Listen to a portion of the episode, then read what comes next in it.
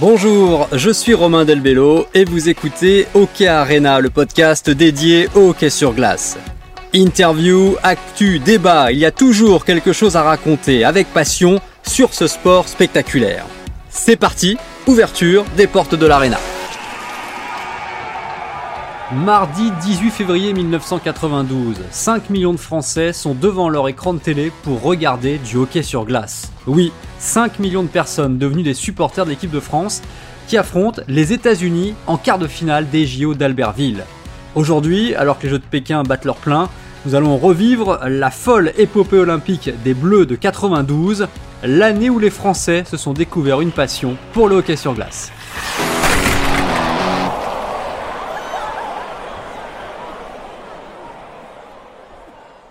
Les Jeux Olympiques, on est d'accord, c'est énorme. Alors les jouer à domicile, dans son pays, c'est une expérience unique. On imagine donc l'impatience des hockeyeurs français en 1992 lorsqu'ils s'apprêtent à disputer les JO d'Albertville, à Méribel d'ailleurs pour être euh, plus précis, là où était la patinoire olympique. Cette équipe de France de 92, elle est en pleine progression. L'année précédente, elle est parvenue à décrocher sa place pour la première fois dans l'élite des championnats du monde. Elle est composée de joueurs d'expérience qui ont déjà disputé les JO de Calgary en 88, euh, Christophe Ville, Antoine Richer, Philippe Boson, euh, Christian Pouget notamment. Il y a aussi des naturalisés qui apportent au bleu leur style de hockey, comme les Canadiens, Serge Poudrier, Pat Dunn, le Tchécoslovaque Peter Almassi ou le gardien finlandais Petri Ilonen. Et puis il y a les petits jeunes, euh, comme Stéphane Barin, Arnaud Briand notamment, pour apporter leur fougue. Malgré les tensions qui existent en coulisses avec la Fédération des sports de glace, je rappelle que l'indépendance du hockey n'est arrivée qu'en 2006 avec la création de sa propre fédération, l'ambiance dans le groupe de, de joueurs est très bonne, et le Canada, justement, c'est le premier adversaire des Bleus. Ça commence donc avec un très gros morceau et cette équipe canadienne composée de quelques joueurs NHL et de stars. Il y a le québécois Joey Juno, le gardien Sean Burke, et puis il y a un certain Eric Lindros, pas encore 19 ans, choix numéro 1 de la draft NHL quelques mois plus tôt, un monstre physique, plus d'un mètre 90, plus de 100 kilos, allié à une énorme technique qui avait d'ailleurs fait tourner en bourrique les Bleus un an plus tôt lors d'un tournoi de préparation en France où le Canada s'était imposé 8 buts à 1.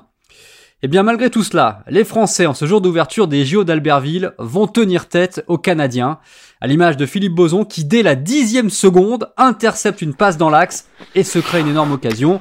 Imaginez si les Bleus avaient marqué dès leur première action dans ces Jeux Olympiques devant leur public. Au final, le miracle, certes, n'aura pas lieu. Les Bleus, euh, qui jouent d'ailleurs en blanc euh, ce jour-là pour l'occasion, s'inclinent sur le score de 3-2, mais offrent une magnifique résistance devant un public extatique. Et ce jour-là, un petit jeune de 21 ans fait parler de lui. Stéphane Barin. Le numéro 7, Stéphane Barin, célébré deux fois par le speaker de la patinoire de Miribel, car double buteur face au Canada.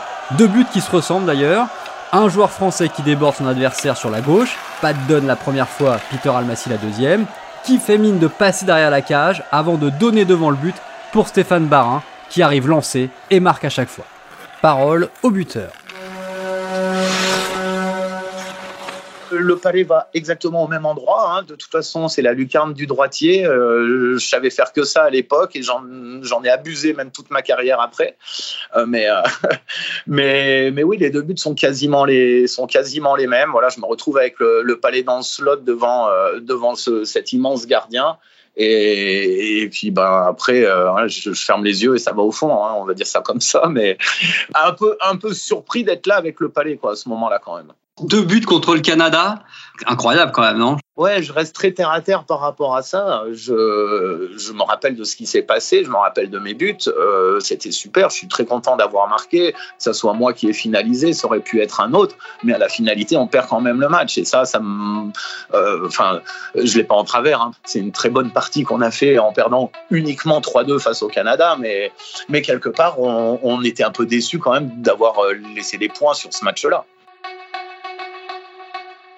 Des Français déçus mais qui vont quand même vivre ce jour-là un grand moment parce que le match à peine terminé, ils se dépêchent de s'habiller en tenue officielle, direction la cérémonie d'ouverture des JO qui a lieu en soirée avec un spectacle chorégraphié de toute beauté. Escorté par la gendarmerie, le car parvient à déposer les Bleus au stade juste avant le passage de la délégation française. Et voilà nos petits hockeyeurs qui défilent quelques heures seulement après avoir tenu tête au Canada, ce qui leur vaut même un article dans le très réputé New York Times de l'époque sous le titre La France passe juste à côté d'un miracle à Méribel. Autre obstacle de taille ensuite, la Tchécoslovaquie, encore unifiée à l'époque. Là encore, les Bleus, portés par un public en feu, surprennent et mènent 2-0 à l'issue du premier tiers-temps. Mais la Tchécoslovaquie, c'est du très lourd et la France s'incline finalement 6-4, mais 4 buts marqués quand même, et cette impression qu'il y a un coup à jouer dans la compétition. Il faut dire que cette équipe française est dirigée par un entraîneur suédois, Kjell Larsson, qui depuis 6 ans façonne son groupe, le prépare à cette échéance olympique, lui qui fut entraîneur adjoint de l'équipe de Suède, notamment pour les JO 84 à Sarajevo. Larsson, un coach qui a marqué Stéphane Barr. Michel nous a amené euh, une autre culture du hockey, nous a amené un petit peu plus de précision dans notre jeu aussi, euh, un système, euh, plein, de, petites choses qui ont fait que cette équipe, elle a, commencé à performer à partir de 90, 91, même si c'était un, enfin c'est toujours un, petit monsieur par la taille, mais par contre tellement d'aura, tellement respectable et puis une façon de parler. On buvait tous ses paroles à ce moment-là. Et le premier exploit pour Larson et ses Bleus va arriver le 12 février 92 face à la Suisse.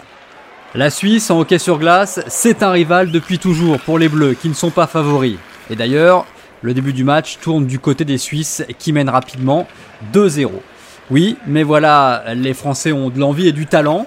Ils reviennent au score et prennent même l'avantage 3-2 grâce à un but de Pierre Pousse.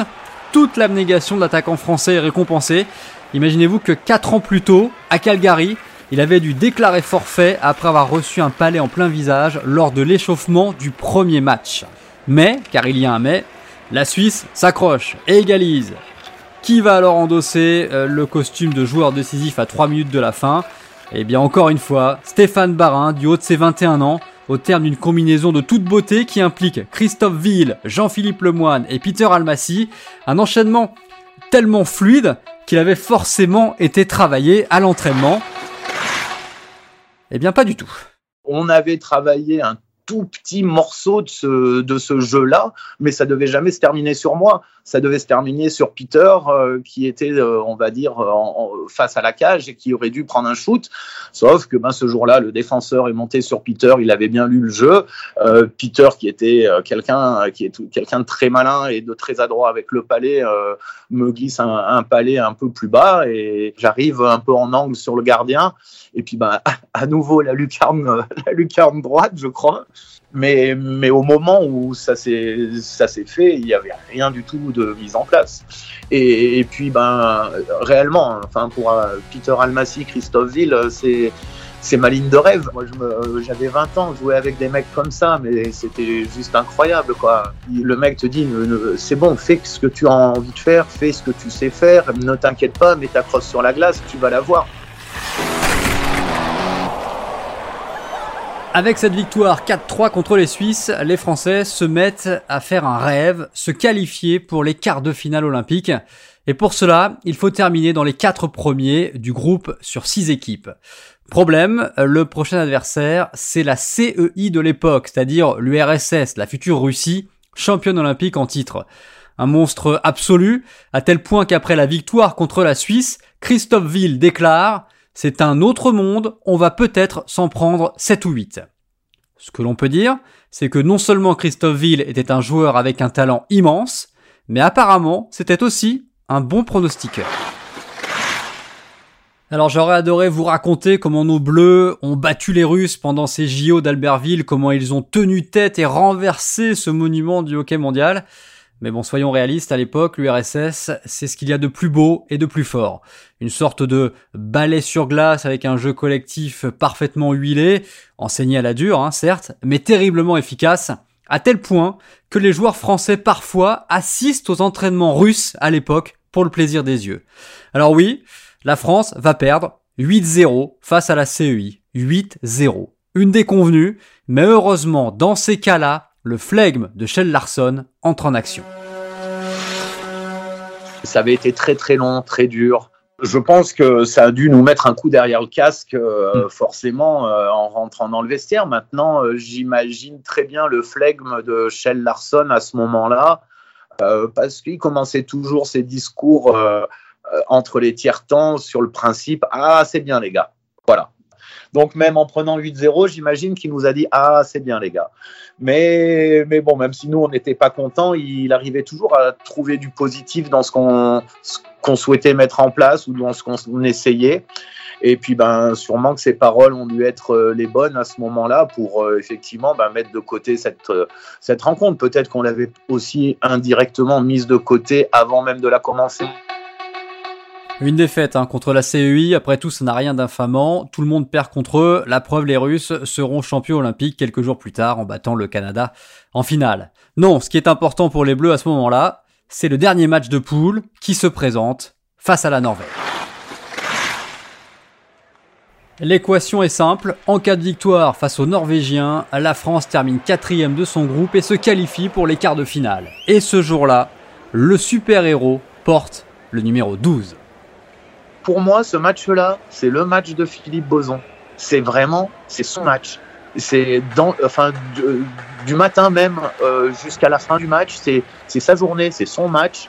Il était euh, incroyablement, euh, on va dire, motivé et, et, et expansif ce jour-là, ce qui est quand même assez rare pour un boss. Hein, tu le connais aussi, mais mais voilà, c'est lui qui nous a traîné, c'est lui qui a drainé, qui a traîné l'équipe, qui a fait avancer tout ça, qui croyait peut-être encore plus que nous. Et, et, et sur la glace, mais un Philippe Boson, mais incroyable. Hein.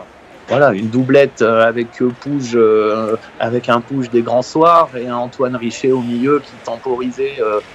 Euh, euh il a été, moi, moi, pour moi, c'est le match de Boz parce que parce que c'est lui qui bloquait les shoots à 4 5, c'est lui qui sortait les palais.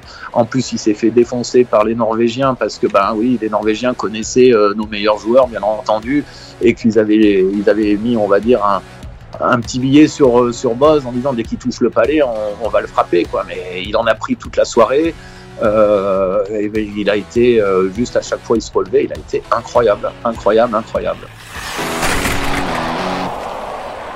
La France l'emporte 4-2 et décroche son billet donc pour les quarts de finale. Un résultat qui fait basculer le destin des Bleus et plus particulièrement celui de Philippe Boson, le héros du jour.